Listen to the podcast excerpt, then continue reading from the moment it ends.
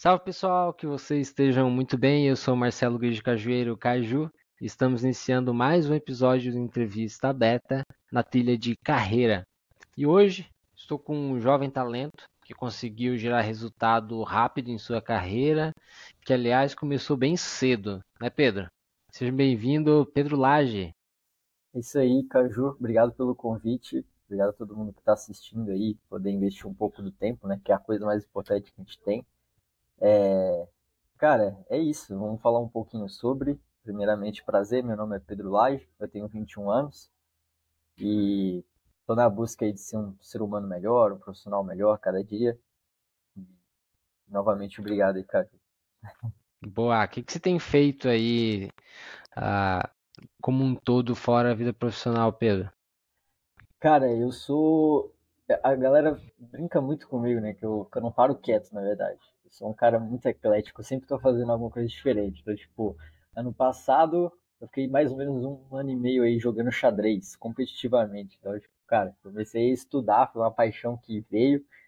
E aí, do nada, eu comecei a ficar amigo de uma galera profissional do xadrez, comecei a competir. Aí, pô, perdi um pouco do tesão no xadrez. Aí, agora, agora eu tô na corrida. Então, Agora eu já tô competindo, inclusive. Eu acho que eu tenho uma tara, assim, cara, não sei explicar, mas por competições, assim. Eu acho que é um pouco que me deixa instigado a atingir coisas novas, né? É como se fosse trazer o, a, o processo de gamificação para a própria vida, né? Então, atualmente, cara, eu tô. Eu quero muito, daqui a alguns anos, fazer um Ironman, né? Não sei se já ouviu falar sobre, uhum. mas, cara, eu acho que é, um, é uma parada que a é um pouco cara, né? Então eu vou aos poucos aí. E eu comecei pela corrida. E é basicamente isso, cara. Tô... Ah, que legal. Legal esse lado competitivo aí.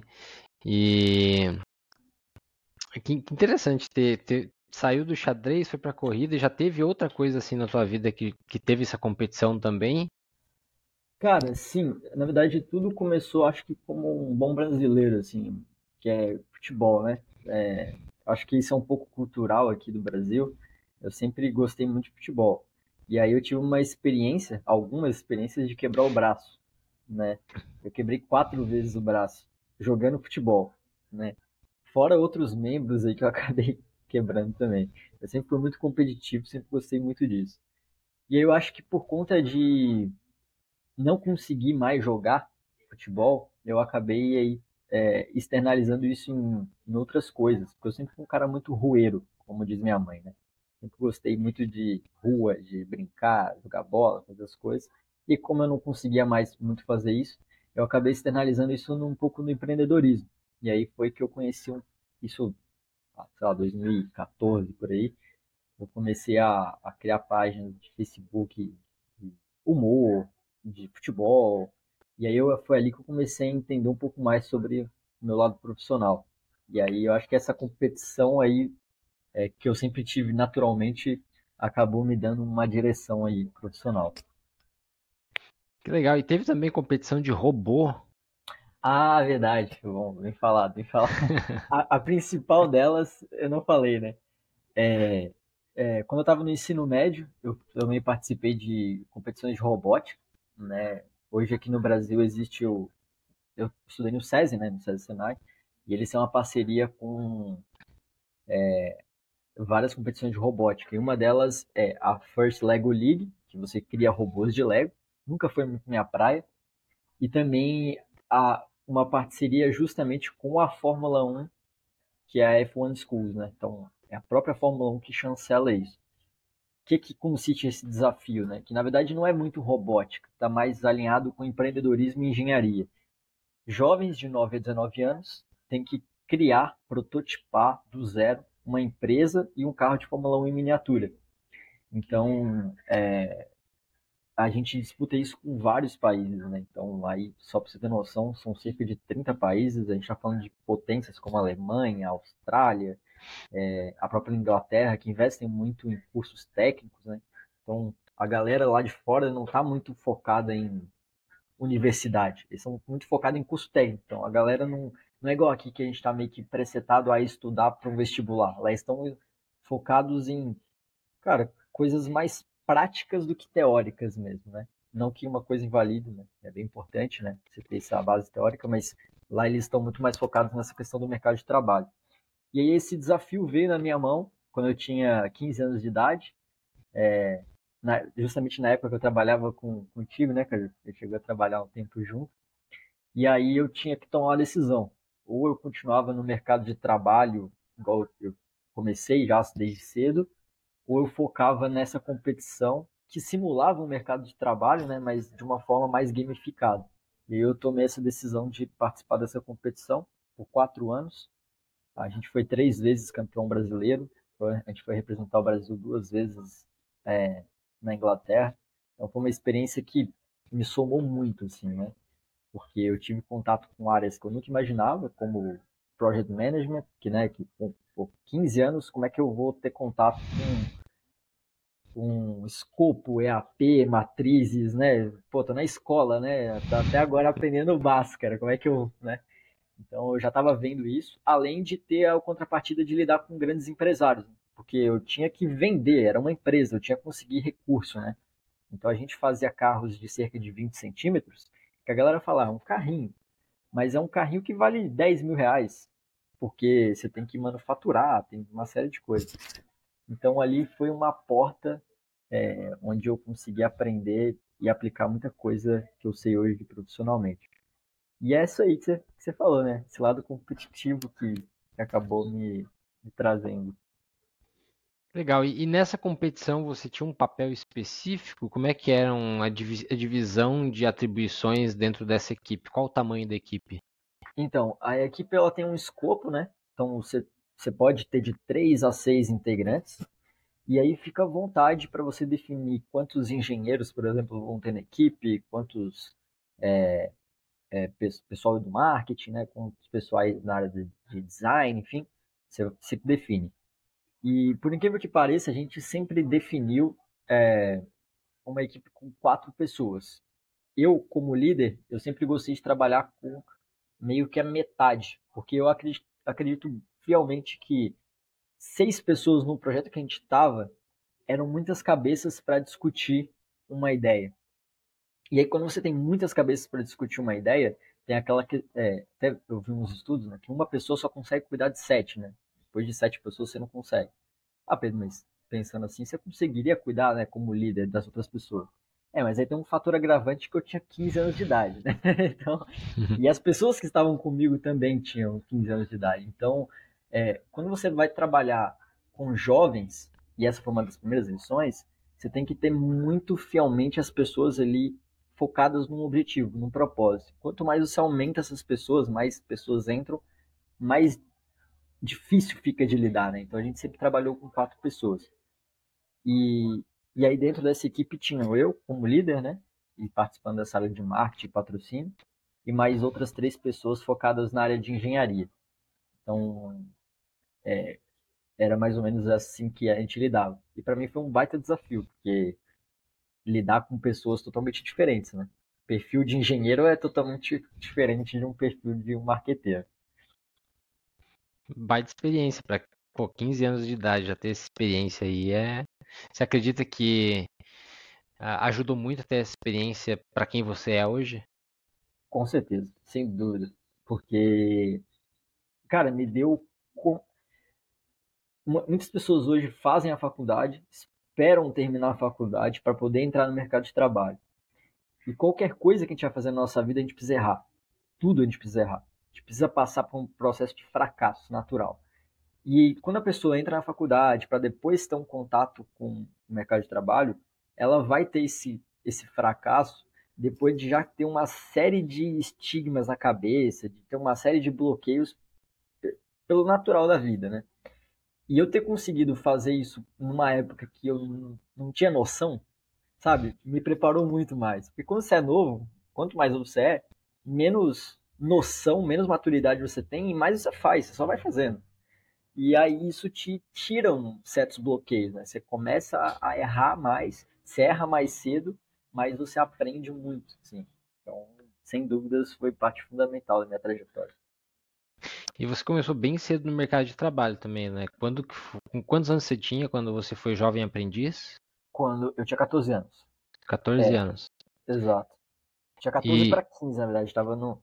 Acho que, inclusive, o dia que eu fui contratado pela Portables, que é a primeira empresa que eu trabalhei fichado mesmo, né? É, eu fiz 15 anos. A minha, a, o desafio que para eu ser contratado, na verdade, foi fazer um pitch na frente de todo mundo, né? É, a minha entrevista de emprego foi essa, né? Eu recebi um desafio aí do Thiago Just, que é o, é, o CEO da Portável, então um abraço pro Thiago aí. E ele falou assim, cara, eu não quero fazer uma entrevista de, de emprego com você. Eu quero que a sua entrevista seja na frente de todo mundo. Você vai fazer uma apresentação para a galera lá e, e aí eles vão escolher se eles querem te contratar ou não. E aí lá vai eu, no dia do meu aniversário, ao fazer 15 anos, é, fazer uma apresentação para toda uma empresa. Então foi um baita desafio também. E, e lá na Portátil você teve a oportunidade de passar por algumas áreas, né? Isso. Então, é, é até uma coisa que eu olho muito no passado, né? Que pensando assim, cara, eu, eu entrei, mas eu não sabia o que eu ia fazer. Eu nem, na época eu não sabia nem o que, que eu gostava, para ser sincero, né? Então lá eu, eu fiquei muito na parte de inside sales, né? Tendo muito esse contato com a área de venda, mas eu tive bastante contato também com a área de marketing ali, com alguns profissionais na hora. É, fiz algumas coisas relacionadas a RH, tive bastante troca com pessoas também da área de desenvolvimento, né? Apesar de não ter aplicado nada especificamente, mas foi uma escola, assim. É, pude ter um pouco de tato em cada uma das, das áreas aí do mercado de trabalho, na parte de tecnologia. E quando você entrou, você já era conhecido na, na aqui no Sul, né? Assim, devido a, a, ao, seu, ao seu envolvimento nas comunidades ali, como Sim. jovem empreendedor. Isso, foi uma ascensão, na verdade, muito inesperada, porque, na verdade, a gente teria que voltar um pouco atrás para explicar como é que isso aconteceu, né?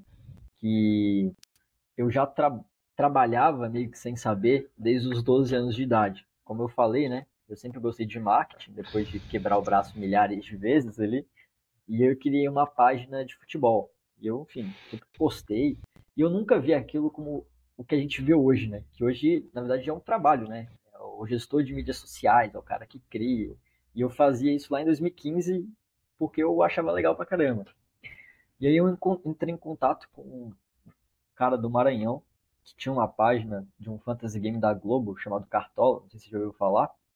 É, pô, e era bem famoso na época, e eu falei, cara, eu, eu não quero nada, eu só quero cuidar da página, deixa eu cuidar da página. Ele, beleza, cuida da página aí, à vontade na época eu não tava sabendo o que eu tava fazendo, né? Mas na verdade eu tava falando para ele assim, cara, deixa eu trabalhar de graça para você. só, que na minha, só que na minha cabeça não era isso. Na verdade era uma pura diversão. Eu sempre gostava de fazer as coisas de futebol, os memes ali e ficava postando. Em menos de um ano, acho que foi um ano, um ano na verdade que deu, a gente saiu de 5 mil para 100 mil seguidores. Né? E era só eu que era o cara que cuidava da, do marketing, digamos assim. Eu postava, enfim. E aí, Beleza. E isso estava no meu auge do sétimo, oitavo ano do fundamental. eu tinha meus 13, 14 anos ali. E aí, com 14 anos, um dia eu vi um outdoor. Eu estava indo para a escola, eu vi um outdoor, tava escrito assim, ó, você viu? Todo mundo vê. Anuncia aqui. Eu falei, cara, legal isso aí. E se a gente colocar a nossa marca ali? Aí eu resolvi ligar. Eu liguei pro cara, falei assim, cara, ó, tem uma marca assim, assim, será que dá pra gente colocar? Aí o cara meio que assim, falou assim, cara, olha, é, a gente não consegue fazer permuta, né, e tudo mais, mas pega essa sua ideia aí que você está falando, vai ter uma apresentação dia tal, isso era 2017, dia tal, é, na SIC, que é a Associação Empresarial de Criciúma, né? Vai lá e apresenta essa sua ideia. Você acha uma boa e tal? Ó, legal, cara, vou, vou apresentar. Só que na verdade aquela ideia era uma página de futebol, né? Não tem nada a ver. E aí eu chamei esse cara que era meu parceiro do Maranhão, né? E tudo mais. Eu falei assim, cara, e aí? O cara me apresentou essa ideia, o que eu faço?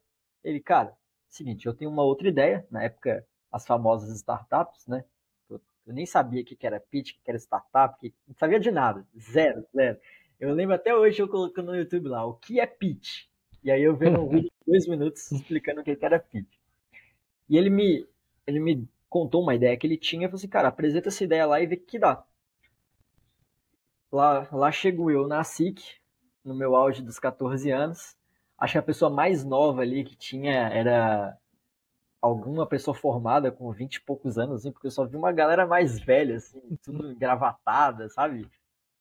E eu cheguei lá, né? E aí a ideia era que eram várias, chamava das ideias. Não sei se você já chegou a, a participar, Caju, mas você chegava lá com alguma ideia e as pessoas votavam na sua ideia. E, pô, tinha médico, tinha empresário, tinha, sabe, pessoas importantes ali e tinha eu apresentando a ideia. E quando eu apresentei essa ideia, cara, todo mundo gostou. Eu acho que também o que chamou a atenção não foi só a ideia, né? Foi um Qual que era a ideia, Pedro? A ideia, na verdade, era fazer como se fosse um iFood, só que de todos os, os serviços. Então, se você tem um. Por exemplo, eu, como consumidor, eu quero uma farmácia, eu quero um, algum lugar para cortar o cabelo. É um aplicativo que une tudo o que eu quiser. Como se fosse uhum. basicamente. Na época eu achei revolucionário, né? Pena que durou uma semana para perceber que era amplo demais e não tinha um público-alvo ali que fazia sentido. Mas enfim. E aí eu acabei ganhando a. Eu acho que eu. Uma semana para usar no coworking, que no caso era plural, né? Plural coworking. E aí eu descobri que existia um ecossistema de empreendedorismo. E, cara, eu sempre gostei muito de competição, de coisa assim. E eu falei, cara, eu vou vou colocar como uma meta que eu vou todos os dias que eu puder em evento eu vou. E eu lembro, cara, que teve semana que eu ia em evento todos os dias. Eu não faltava nenhum evento, eu ia em todos. E eu só tinha uma missão: chegar lá e fazer alguma pergunta que fosse provocar a pessoa que tá vendo ele. Engraçado, né? Chega a ser um pouco cômico, né? Cara, pô, gurizinho chato vai lá só pra poder incomodar. Mas da onde que veio essa. Uh, essa inspiração de fazer essa pergunta? Tu aprendeu em algum lugar? Cara, não, não teve lugar, assim. Foi da minha cabeça, assim. Eu. Eu pensava que. Eu acho que, assim.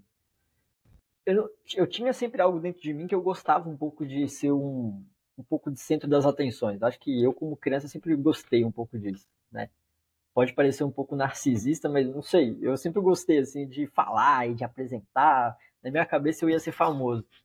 E, e eu, eu sabia que eu, eu só ia conseguir alcançar algum espaço fazendo alguma pergunta que seja inteligente. Ainda mais usando esse fator idade na época a meu favor, né?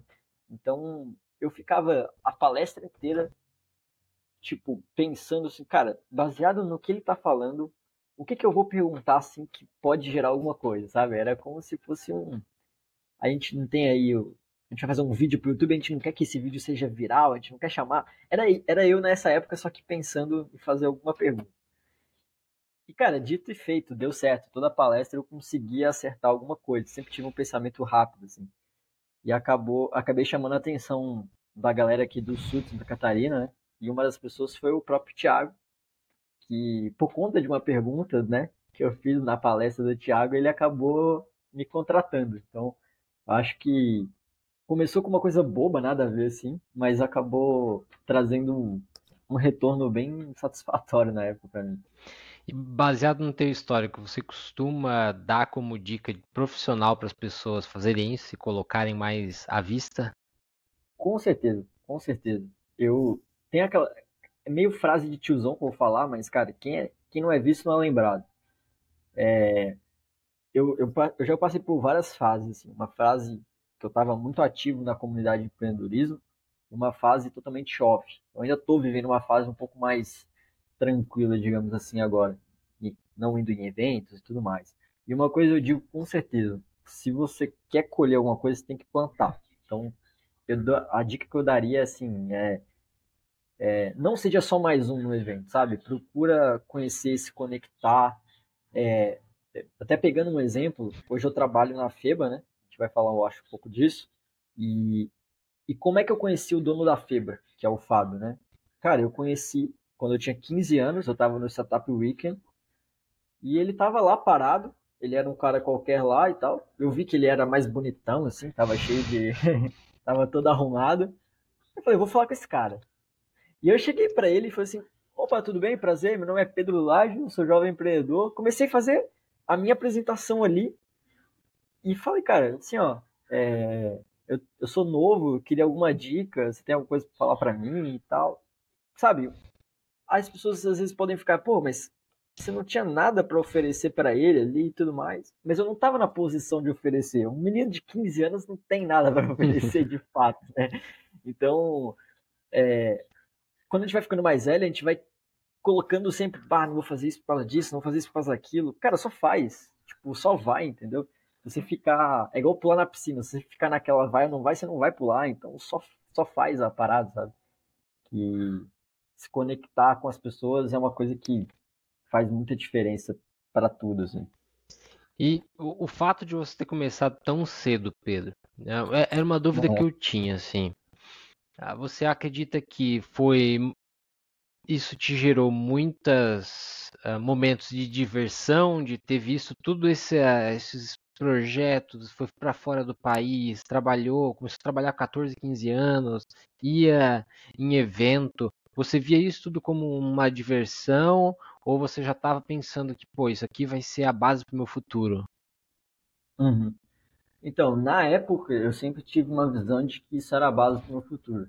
Né? Apesar de ter momentos de diversão, eu sempre tive na minha cabeça que eu estava abdicando de algo muito importante. Né? É... Porque, assim, se você olhar para trás, eu perdi muitos momentos preciosos com amigos, com saída, viver a adolescência de maneira geral. E isso tem um preço, tem um custo, tá? Não é só bom, né? A galera às vezes pode ver assim e falar assim, cara, é, é, é só maravilhas. Não, não é só maravilhas. Mas eu sempre tive claro na minha cabeça que ou eu faria aquilo para me aposentar mais cedo, ter experiências melhores e etc ou eu ia ter que fazer isso com muito mais tempo e talvez me arrepender depois, né? É, e é claro, não existe uma idade certa para você fazer as coisas, né? Talvez alguém esteja vendo em 30, 40 anos, não sei, e achando que é tarde. Não é tarde, coisa nenhuma, saca? É, eu, eu sempre gostei de deixar isso claro, que eu só fazia aquilo é, sendo novo, e eu só faço isso sendo novo, porque é, foi da minha natureza, mas não que as pessoas são obrigadas né, a, a, a, seguirem o mesmo plano de começar cedo, etc. Mas, é, objetivamente, na sua, na sua pergunta, eu acho que foi uma coisa que eu sempre tive como um investimento. Assim. Pô, eu não tenho grana, eu nasci é, não numa família que tinha grana, assim, tipo, com bastante dificuldade. Qual vai ser meu diferencial? Né? Não tinha diferencial a oferecer nenhum meu diferencial vai ser fazer algo que a galera da minha idade não tá fazendo. Foi, foi, eu acho que foi isso que, eu, me chamou muita atenção, assim. Eu nunca gostei de fazer o que todo mundo tá fazendo, assim. Eu acho que por motivos óbvios. Pô, se tá todo mundo indo pra vala, eu vou ser mediano igual, né? Então eu sempre tentei fazer algo diferente, assim. E, e até discutindo com uma pessoa um tempo atrás, eu, eu tava pensando, cara, é, sempre vai ter uma consequência negativa. Mas eu acho que as consequências positivas superam e valem a pena a longo prazo. E você teve alguma consequência negativa nesse processo? Ansiedade, depressão, alguma coisa nessa linha por ter deixado de viver algumas coisas ou ter se dedicado demais para a profissão tão cedo? Opa, Caju, o seu vídeo deu uma travada. Tá, puder... tá me ouvindo? Agora eu tô te ouvindo. Show, vou repetir aqui. O, e, e, você teve alguma consequência negativa em relação a ter começado tão cedo algo como uma ansiedade, uma depressão? Ah, com certeza. É, então, eu. Minha família, minha, vida pessoal, assim, tem. Acho que como todos, né? Tem, todos nós temos problemas, né? E eu não moro com meus pais desde que eu tenho 12 anos. Então, eu cheguei a morar com meu avô, com minha avó, morei com minha tia. E eu, muito cedo, com 18 anos, fui morar sozinho. Então, comecei a morar sozinho com 18 anos. E, e eu lembro que foi uma fase, cara, que foi muito complicada. Que o trabalho me ajudou, de certa forma, a, óbvio, a conseguir morar sozinho, né? Coisa que com 18 anos é, é pode ser um pouco complicado. Mas eu, eu me vi, eu acho que por um ano, assim, com eu não gosto de me, me autodiagnosticar porque eu nunca fui médico nem nada, mas eu posso uma solidão assim. Eu fiquei, eu lembro um ano morando em Sara. Eu trabalhava, estava trabalhando num canal do YouTube na época e cara, foi um, acho que o pior ano da minha vida assim. Que eu só pensava em trabalho, mas não da forma saudável assim, sabe? É, eu lembro que tinha dias que eu tava assim, colocava minha mão, ficava tremendo sozinho. Assim.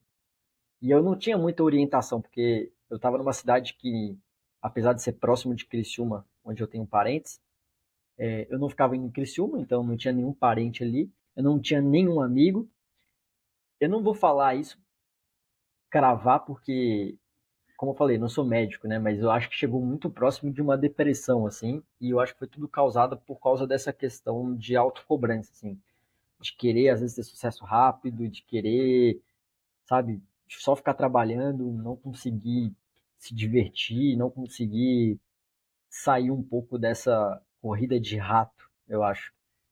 É...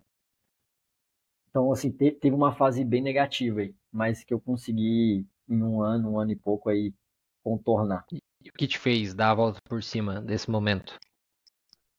Cara, ne, ne, na época foi buscar um pouco de clareza espiritual, na época, né? Então, eu comecei a frequentar igrejas, comecei a frequentar, é, fazer, acho que você faz, né? Yoga, comecei a fazer algumas hum. coisas assim que me ajudaram a, a trabalhar um pouco mais a ansiedade, e também eu acho que uma das principais coisas foi me inserir forçadamente em ciclos sociais. Porque uma das coisas que me fez entrar nessa. ficar bitolado e quase que entrar em depressão, digamos assim, foi estar é, tá sozinho e achar que tá tudo bem, né? Porque eu lembro até. Eu lembro, muito claramente, assim, que olha como é que é a consequência de você começar cedo e ter essas questões, né? As pessoas olhavam para mim e, infelizmente, só falavam o seguinte para mim: Pô, Pedrão, tu é o cara. Tu é, o, tu é foda. Tu não sei o quê.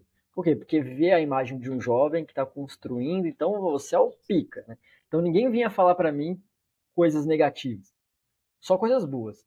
Só que o problema disso, quando você coloca, é que a pessoa ainda mais jovem, ela vai criar a imagem de que ela é imbatível, né? E o sucesso tem que vir. E numa geração TikTok, numa geração que a gente se compara o tempo inteiro, cara, isso só vai ter efeitos negativos. Então eu me comparava, eu queria alcançar um sucesso que às vezes não era para ter naquele momento. É, eu queria ser um Elon Musk da vida e não é assim. E eu lembro que na época, cara, com 18 anos, eu tava é, ganhando um salário que com 18 anos ninguém ganhava. Então eu me sentia muito especial por isso. Eu me senti o cara. E, e aí eu me afastei de todos os ciclos sociais. Por me achar que eu era o, o diferente. Né? Por me achar diferente, porque eu tinha que trabalhar, porque eu tinha que não sei o que e tal, e tal, e tal. Então eu entrei numa neura meio que workaholic, assim. E aí o que me ajudou a sair disso foi buscar uma clareza espiritual, foi buscar também uma clareza, é, um, um, meio social, porque, cara, cê, não existe essa parada de que você é autossuficiente, que você é independente. Cara, você tá fazendo cagada com sua vida, sabe? Tipo, é só você olhar como você nasceu. Você não nasceu do nada, cara. Entendeu? Tipo assim, a coisa mais básica. Você, você nasceu por conta do seu pai e da sua mãe. Você foi nutrido pela sua mãe. Você foi gerado. Então, assim, as pessoas tendem a achar que elas vão em algum momento ficar autossuficiente e tal. Cara, isso só vai te levar pro buraco. Então, é, o que me ajudou a sair um pouco disso foi, foi buscar essas clarezas e estar tá com pessoas. Fico feliz que você conseguiu passar por essa, por essa etapa bem complexa, complicada aí, né? E, é. e, e, o que é interessante é que você também adiantou esse processo, porque assim, eu, eu ainda não conheci ninguém assim que nunca passou por um processo desse que você passou, né? Ou uhum. seja, muitos são através de isolamento, outros através do, do momento workaholic, de um burnout, de uma depressão, de um luto. Cada pessoa vai passar por isso em algum momento da sua vida. É, eu não conheço ninguém que não passou. Então você também adiantou esse processo, que você passou muito cedo, né? Você passou isso com 18 isso. anos e já conseguiu uh, enxergar e dar valor para algumas coisas que são realmente importantes, né? Exato, exato. É, eu também não sei te dizer, eu não tenho todas as respostas, né? O, o quão bom a longo prazo vai ser adiantar essas coisas. Se elas vão ser em grande maioria positivas ou se elas vão ser negativas. Mas acho que até então, eu posso dizer hoje que 100% eu tô feliz, né? E, e tá dando tudo certo. Então acho que a experiência, por enquanto, está sendo bem positiva, assim.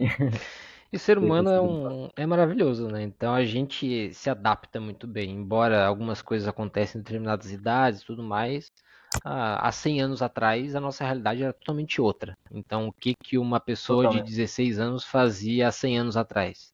Há 200 anos atrás? É, muda muito.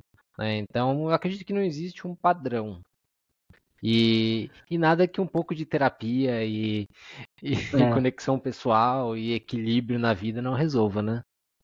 Exato. Eu acho que, cara, tipo, vai, vão ter momentos na sua vida que você vai precisar é, ser um pouco workaholic, ser um pouco mais focado em terapia, assim, cara, são fases, são ciclos, né? A vida não é estagnação. Até porque se for estagnação, pensa que o nosso batimento cardíaco, se ele fosse estagnado, a gente estaria morto, né? Então, uh, não existe essa questão. E eu acho que, cara, que, que é positivo. Acho que é, são os processos da vida e que as pessoas são diferentes. Você falou isso de 100 anos atrás, né?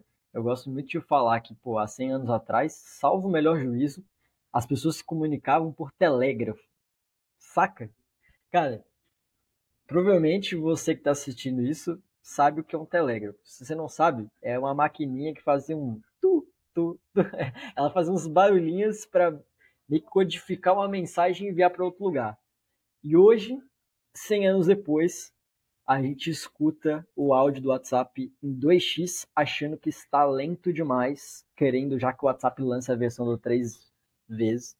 Então, putz, cara, a globalização, é, a comunicação mudou muito eu acho que isso trouxe um, muitos distúrbios, muitas consequências que a gente ainda vai colher. Assim. Então, é importante a gente tomar bastante cuidado com isso. O que eu acho mais doido é que talvez não dê tempo suficiente para a gente colher essas consequências, porque a velocidade continua acelerando, tem inteligência artificial chegando, e o que, que vai ser a próxima coisa que vai chegar? Exato. E vai tudo se misturar de uma forma tão rápida, né? que talvez seja difícil de metrificar o que essas gerações estão uh, recebendo de inputs, né? O que, que foi o que deu a desgraça é, em geral? Putz, né? foi, foi a alimentação que mudou demais, foi a, a quantidade de informação, é. foi a IA, porque a gente veio de uma época que a gente começou a ter muita informação e começou a encher nosso cérebro de informação. Agora a gente vai entrar Sim. numa época que talvez a gente use pouco o cérebro, porque a gente quer delegar para IA. Então as coisas vão começar a se misturar de uma forma tão doida que vai ser difícil a gente metrificar o que gerou uh, tal, tal coisa em tal geração. Exato, ah, com certeza. E Pedro, hoje qual que é a tua profissão? Show. Cara, hoje eu tô é, trabalhando como Marketing Automation Analyst. Então, basicamente, analista de automação de marketing. E o que, que é isso? O que é isso? É, vem a, a pergunta. só esperando a Cadu fazer a pergunta. Cara, basicamente, um analista de automação de marketing, é, ele cria estratégias para gerar automação. Tá, vamos, vamos ser mais pragmático. É, hoje, quando você vai é, pesquisar qualquer coisa na internet, tá? as coisas estão posicionadas de uma forma não por acaso. Existem, óbvio, uma empresa que é bem planejada, né? Ela faz tudo aquilo de propósito. Existe uma é, uma trilha, que eu gosto de falar que existe uma trilha. Então, Caju, fala o nome da sua empresa. Code One. Code One. Então, a Code One, ela quer vender mais que geralmente o propósito das empresas são essas. Né? A gente quer vender algum produto, algum serviço, alguma coisa. O analista é, de automação, o que ele vai fazer é justamente criar uma trilha, uma jornada para que atinja esse objetivo de marketing. que, que nesse caso seria vender mais? Através de automação. Não um processo manual, que a pessoa tem que ser repetitivo. Porque, geralmente o processo de vendas, por exemplo, o cara que vai trabalhar com outbound marketing ou um, um vendedor interno, ele faz as coisas muito manuais. E o meu trabalho é justamente criar essas trilhas, porém de uma forma automática, que tudo se replique. Então eu vou criar aí é, iscas digitais, eu vou criar aí conteúdos, eu vou tentar fazer a estratégia funcionar de uma forma que ela seja escalável e automática.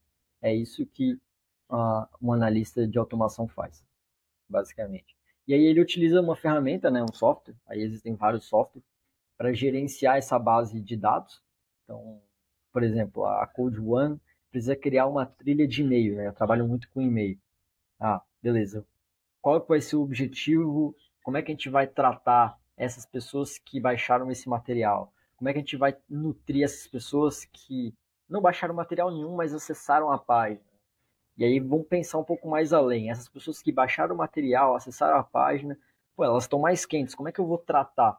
Então, eu vou pensar e personalizar cada experiência baseado em qual estágio de marketing ela está ali. E aí eu, como analista de eh, automação de marketing, eu tenho que pensar em tudo isso. Muito bom, Pedro. E assim. Ficou grande. Para o caso, por exemplo, vamos pensar no entrevista aberta, podcast. A, uhum. gente não está vendendo nada, mas a gente quer ter mais ouvintes para gerar mais impacto, começar a levar mais conteúdo para os ouvidos das pessoas. E quem sabe uhum. no futuro isso possa virar um produto. Não, não tem nada relacionado a isso hoje. O fato é, a gente está uhum. entrevistando gente boa e a gente quer que essa, pô, essa galera que está trazendo conteúdo bacana chegue né, aos ouvidos de quem vai consumir e usar aquela informação.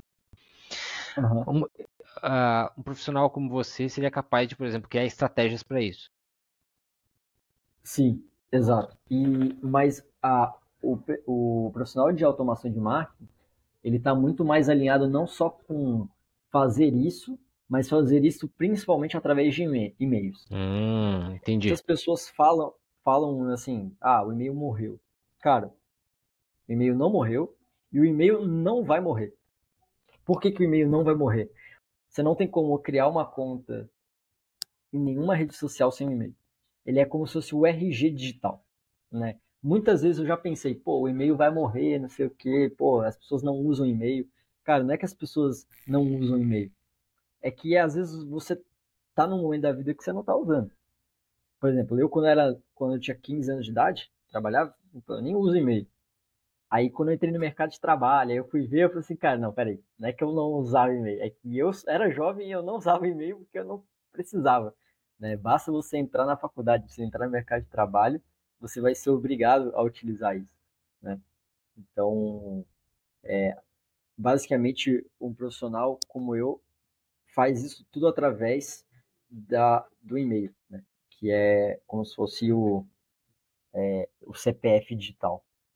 E até quando a gente está falando de um podcast, por exemplo, você acredita que é importante ter estratégias de e-mail, por exemplo, ah, criar uma newsletter pro, ah, e, e, criar ou então criar materiais, criar e-books, criar meios de, desse conteúdo chegar de forma diferente, que vai converter em ouvintes. Com certeza, porque assim, ó, é uma coisa que, apesar de ser muitas pessoas já ouvirem falar, mas cara, é, uma verdade repetida. É, primeiro que uma rede social ela não é sua, né? Então, qualquer coisa que acontecer com uma rede social, por exemplo, o Elon Musk mudou ali o, o, o Twitter para X, né? Vamos supor que numa dessa a rede social vai lá fale. E aí? Sua página que era tinha um milhão de seguidores foi pro saco. E como é que você vai se comunicar com aqueles um milhão de seguidores? Não tem como, né? Então, primeira coisa, por que é importante ter uma estratégia de e-mails? Porque você vai ter uma base sólida e para sempre. Então aquilo ele vai continuar funcionando. Essa é a primeira coisa. A segunda coisa é que o e-mail ele é só mais uma estratégia, né? Não tem que pensar no e-mail assim, ah, vou fazer estratégia de e-mail ou de mídias sociais ou daquilo. Não, faça tudo, né? Hoje a comunicação tem que ser muito omnichannel, tem que ser vários canais. Então, é, eu acho muito válido porque existem pessoas E se você analisar o e-mail, ele tem uma, uma das maiores taxas de conversão do mercado, né? Porque é um é um é, é uma galera que está ali presente, fiel, né? A galera de newsletter é uma galera que cuida muito bem. E além de você poder conseguir fazer várias segmentações, né? Então, hoje, quando você vai fazer uma estratégia de um site, por exemplo, um blog, você vai fa fazer ali estratégia de topo de funil, de meio de funil, fazer ali um e-book, fazer um vídeo. Ok, tudo isso faz parte de uma estratégia. Mas onde é que você vai finalizar? Né? Qual vai ser o contato final? Acho que o e-mail seria uma boa entrada aí, independentemente se é um podcast, se é uma empresa, se é o que seja. Né? Bom, bom, bom saber, bom ouvir um, de alguém que trabalha com isso, que o e-mail não morreu. Aproveitei, não, aproveitei para fazer uma breve consultoria aqui, né? Não é sempre que a gente tem um profissional que pode trazer informação aqui. não, é. Mas é, cara, eu, eu, eu, eu já tive. Eu, eu, vim de redes sociais, né? trabalhei desde cedo com redes sociais. E eu tinha por muito tempo que o e-mail estava morto. Até estudar. Né? Porque a gente, a gente, fica muito no achismo. É, ah, não, mas é, eu faço isso, eu faço aquilo. Cara, por exemplo, eu, eu não uso Pinterest. Então eu vou falar que o Pinterest morreu? Tem uma galera que usa o Pinterest, né? Eu não uso o X, que é o Twitter. Beleza. Mas tem uma galera que usa. Então, tipo, às vezes a gente fica muito naqueles achismos, mas a verdade é que, cara, tem gente usando. Assim como tem gente usando o Bing, por exemplo. Você, você é, usa o Chrome, eu uso o Opera, tem gente que usa o Bing, e você precisa estar tá nesses lugares, né? E entender que cada lugar é uma persona diferente.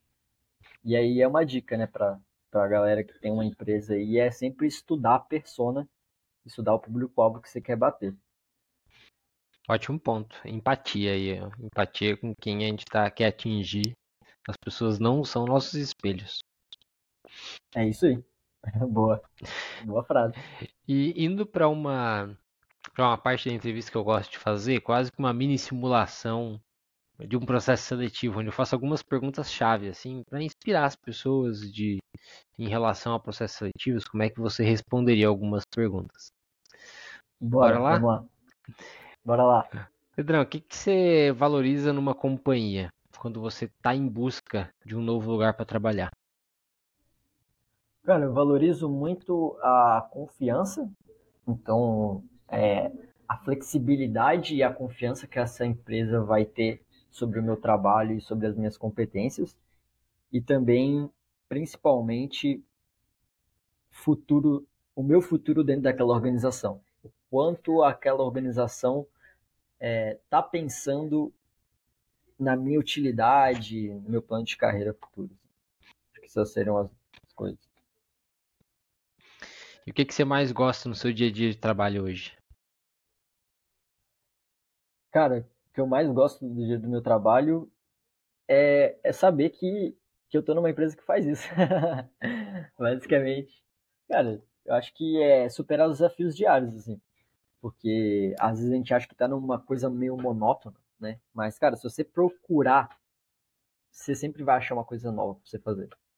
Mesmo sendo uma coisa repetitiva, você consegue resolver de uma forma diferente, você consegue aprimorar. Então eu, eu gosto de de ver cada dia como tipo um, um bloquinho que eu tenho que melhorar a mais aí, sabe? Tipo, tentar extrair um pouco a mais. Então, por exemplo, pegar algo que você faz da mesma forma, mudar a forma, encontrar meios diferentes de é. fazer com mais qualidade, por exemplo. É tentar aprimorar. Eu te falei lá no início, né? Eu gosto de correr, por exemplo. Eu não vou correr querendo o mesmo tempo. Eu quero um tempo mais baixo para eu correr um tempo mais baixo, eu tenho que estar mais preparado, eu tenho que achar alguma forma de conseguir extrair o meu potencial ali. E da mesma forma ser no meu trabalho. Eu fiz esse e-mail, por exemplo. Como é que eu posso melhorar ele, sabe? É sempre olhando os pequenos detalhes de forma consistente. E você é aquela pessoa que está sempre olhando para as métricas? Hum, cara, eu acho que eu já fui mais. Eu já fui mais. Acho que hoje eu tô num meio termo. Acho que eu analiso as métricas mas eu tomo bastante cuidado, porque muitas vezes você olha cegamente para as métricas, elas vão te dizer coisas que não falam a, a verdade. É, é meio estranho falar isso, né? Como é que uma métrica não vai falar a verdade? Mas eu vou dar um exemplo. Se você analisar, por exemplo, um e-mail, que é na minha área, né? E falar assim, cara, vamos fazer um teste. Colocar três e-mails aqui. Tá, qual teve a maior, a maior taxa de abertura? Foi esse. Ah, então beleza, ok. Esse aqui é o melhor e-mail, vamos levar esse aqui. É verdade isso? Não é verdade. Porque aquele ali teve uma melhor taxa de abertura. Mas existem uma série de outros dados que precisa analisar. E muitas vezes, nas empresas, a gente não consegue ter todos os dados que a gente precisa analisar para poder chegar no melhor resultado possível. Às vezes vai ter uma alguma coisa não vai estar linkada da forma correta, a gente enviou e-mail num determinado horário, às vezes, sempre, sempre vai ter uma variável que vai acabar mudando ali a métrica, então é, eu acho que eu já fui o cara mais atento, assim, hoje eu, eu relevo um pouco. E como trabalhar coisas. nesse nível de incerteza? Eu acho que é ter confiança na equipe, porque assim, a, a, a gente tem dentro do trabalho as métricas que vão trazer, vão guiar a gente para onde a gente está indo. Muitas vezes elas não vão dar uma resposta clara, mas é ter confiança na equipe, em quem está liderando, em quem está com a gente, para a gente poder chegar na, no resultado que a gente espera. É, saber delegar, acho que são coisas fundamentais para a gente atingir a, as metas que a gente planeja. Indo pelo outro lado agora, o que, que você não gosta de fazer no dia a dia da sua profissão, assim, que é aquela tarefa que, pô, faço isso por obrigação? Cara, eu não gosto de preencher planilha, velho. Eu odeio preencher planilha. Coisas, na verdade, que são muito automa é, não automatizadas, né? Porque o meu trabalho é isso, mas é, repetitivas. Ficar fazendo coisas manuais repetitivas. Acho que é justamente o contrário do que eu faço, né? Que que eu trabalho com automação porque eu quero fazer uma única vez e que ela possa ser escalável. Então eu odeio fazer uma coisa diversas vezes de forma manual. Acho que o quanto a gente conseguir aplicar isso nas corporações, nas empresas, nas nossas ideias, sabe? Nem que eu gaste, velho, 24 horas para fazer uma coisa que demoraria uma hora, mas que eu não preciso fazer essa coisa mais, porque eu escalabilizei ela. E tem a coisa que dá para automatizar, né? Cara, tem muita coisa que dá para automatizar. Então, cara, tem muito software. Hoje a gente está vivendo uma crescente de inteligência artificial, então tem muita coisa que dá para integrar. Vou dar um exemplo, Caju. É, esses tempos atrás eu estava vendo uma forma de a gente melhorar a experiência do usuário no e-mail, né?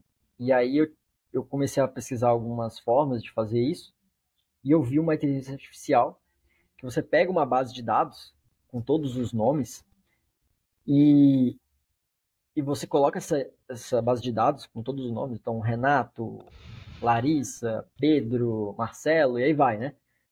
E aí, a, a, uma inteligência artificial, uma mulher de verdade, assim, ela fala o seu nome. Oi, Marcelo, é bem-vindo à empresa tal e tal. Ela, ela consegue fazer a personalização do vídeo de forma automática. Então, na hora que você abre o seu e-mail, não vai ter lá, olá Marcelo, vai ter uma mulher representando a empresa tal falando o seu nome. E, e, qual que é o trabalho que eu tive de fazer isso? Eu só tive o trabalho de upar uma lista, só, com todos os nomes daqueles e-mails. Então, olha que interessante, né? Conseguir chegar no nível de experiência como essa de forma automática. Agora, imagine que eu tivesse que fazer isso vídeo por vídeo. Olá, Marcelo, não sei o quê. Não tem como, é, é inviável fazer isso. Né? Por mais que daria um resultado bacana, é inviável. Mas hoje, através de algumas ferramentas, a gente consegue fazer isso de forma automática. É. E se a gente fuçar na internet, tem N exemplos fantásticos como esse. Muita coisa. Você tem estudado alguma coisa ultimamente? É, mais pro lado profissional, pessoal? O que, que você tem estudado? Cara, eu tenho estudado muito neurociência. Muito mesmo, neurociência. É, eu tenho um fascínio bem bacana pelo cérebro humano, para entender como é que as, como é que o corpo humano funciona, é, a mente humana, na verdade, funciona, é, por que, que a gente tem determinados hábitos, por que, que pessoas têm hábitos tão diferentes, né? Então, acho que eu estou estudando bastante sobre isso. Algum autor específico que você recomenda? Cara, é, um, um dos caras que eu tava lendo, esse livro é bem antigo, mas eu tava lendo, relendo, é a. Esqueci o nome dele agora, mas é o autor do Sapiens, né? É o Yuri Na. Esqueci o nome dele agora, mas enfim, é um cara que, que, que fez um livro fantástico aí sobre a história da humanidade. Acho que recomendaria. Legal. O que, que você acredita que vai ser tendência aí para os próximos anos em marketing? Boa. Cara, eu acho que a gente vai continuar nessa crescente de inteligências artificiais, hum, mas cada vez mais buscando uma personalização. Então, as pessoas elas querem um atendimento personalizado, elas querem uma experiência personalizada. Hoje a gente vê as pessoas pagarem mais caro pela personalização, né? Eu vou dar um exemplo, né? Tem um exemplo de marketing físico que funciona muito bem. É, e deixa eu te fazer uma pergunta. Caju, você pagaria mil reais num ursinho de pelúcia? Não. Você não pagaria. Beleza. Em Gramado, que é uma cidade do Rio Grande do Sul, eles vendem um ursinho de pelúcia por mil reais, 700, depende de como você personaliza ele. Só que você não está comprando o ursinho, está comprando uma experiência que eles fazem. Olha o que, que eles fazem. Eles pegam e eles pegam um ursinho do zero, pelado, digamos assim, né? E eles vão criando uma experiência com você ao longo de que você personaliza ele. Então, por exemplo, ah, o ursinho nasceu, aí eles tiram o, o cordão umbilical do ursinho. Caraca. Aí, aí eles vão, tá, qual que é o estilo, qual, qual que é o estilo do seu ursinho? Ah, ele é mais roqueiro, ele é mais não sei o quê, o que, que você gosta? Ah, vamos colocar uma botinha no ursinho? Qual, qual que você quer? Você vai montando, você vai criando o ursinho. E no final, olha que massa, no final, eles te dão até uma certidão de nascimento. Né? Cara, existe todo um processo de criação, toda uma experiência que, por exemplo, para as crianças é fantástico, né? Você pensaria assim, pô, não vou pagar cara no ursinho porque meu filho vai deixar lá jogado. Mas ali ele não vai deixar jogado, porque ele criou o ursinho. Ele, ele viveu, ele criou uma conexão ali. Aí pega um pai, tá? Que tá cansado de dar brinquedos pros filhos ali, por causa que, e aí o filho quebra, o filho não sei o quê ele pagaria mil reais por uma experiência dessa com o filho dele, cara? Com certeza. Por quê? Eu já se você sair no Rio Grande do Sul, vai lá em Gramado, você vai ver gente saindo pagando mil reais no ursinho todo dia. Você vai ver todo dia. Mas por que, que ela tá pagando? Ela tá pagando mil reais no urso? Não, ela tá pagando mil reais na experiência que ela criou com o filho dela.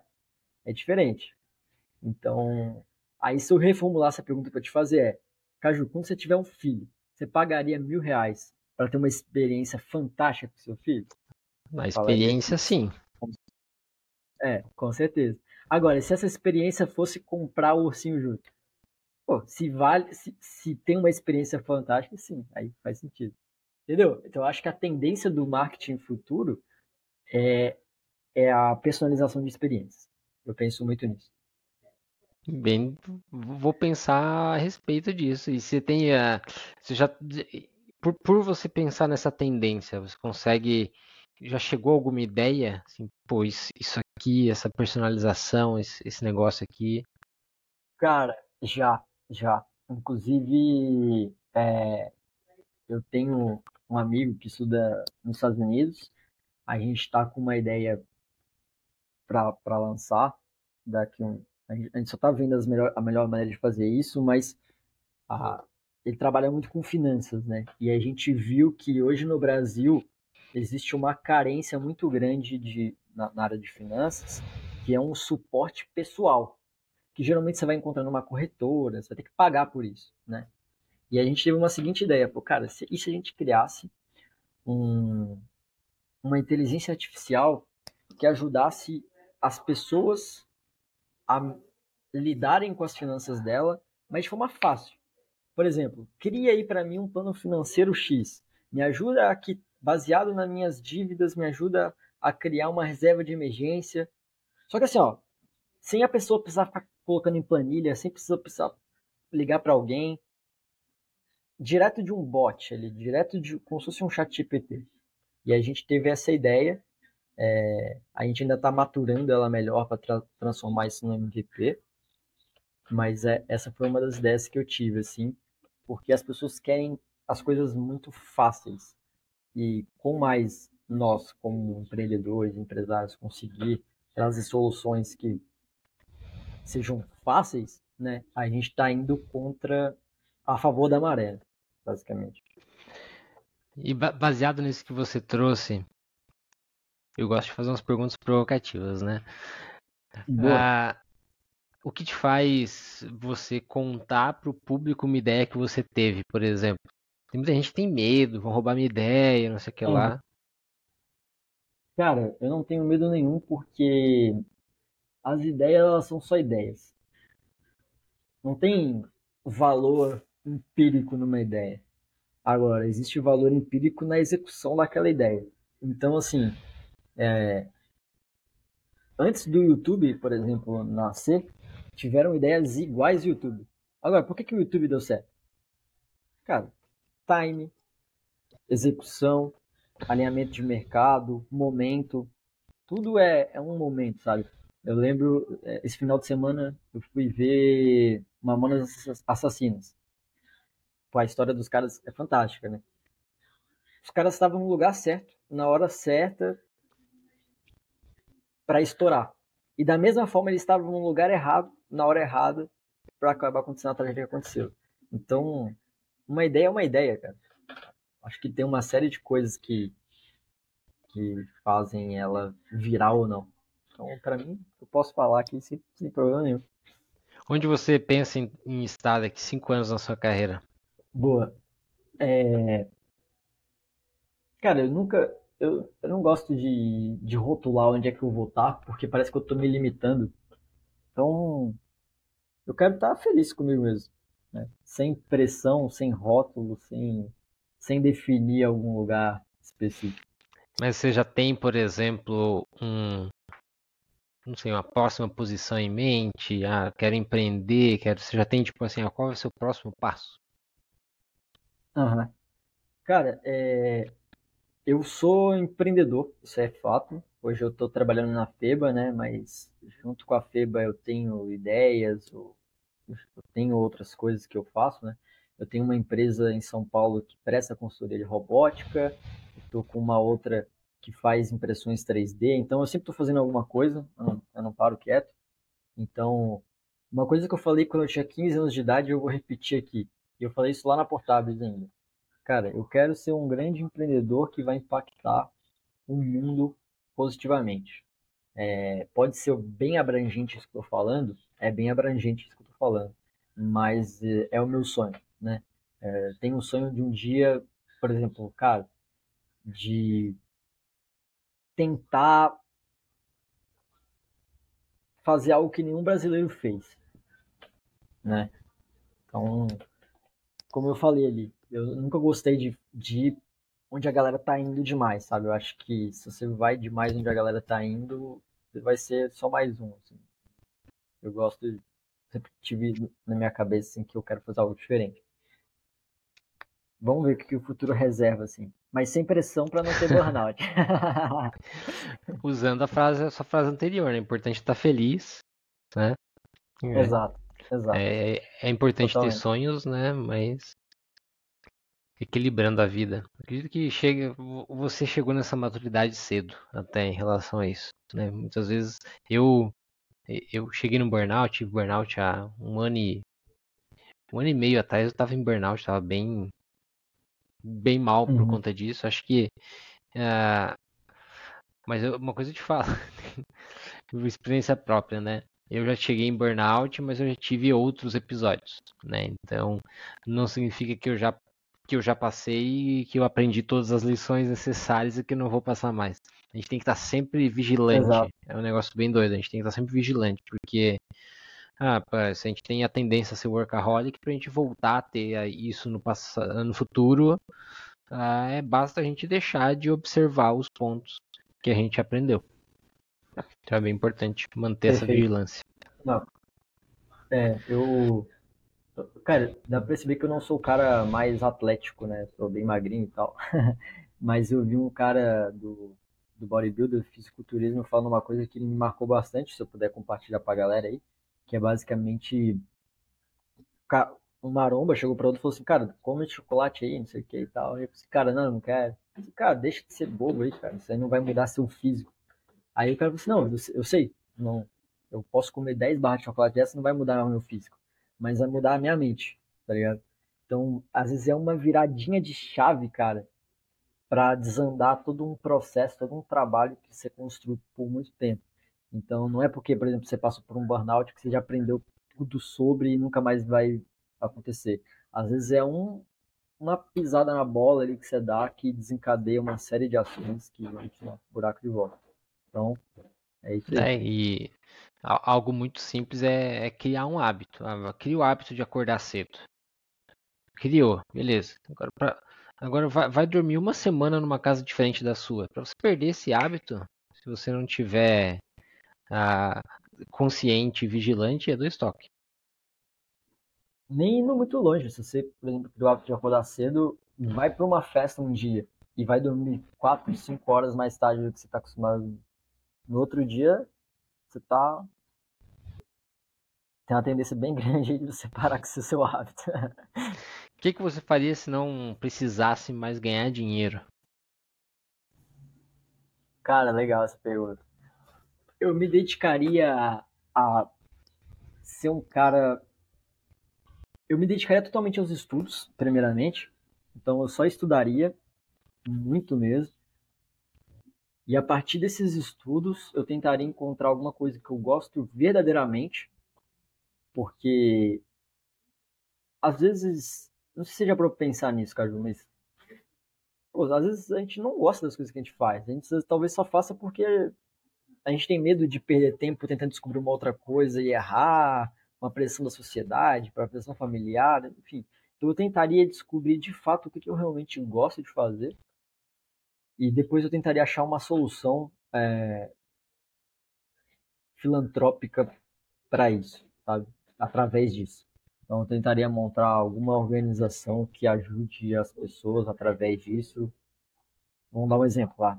Vamos porque eu gosto muito realmente de xadrez. Então eu tentaria montar uma fundação para passar isso para a juventude, para as pessoas mais velhas. Às vezes, por exemplo, que a galera mais velha e idosa, né? A gente não coloca em pauta, né? Tá velho, né?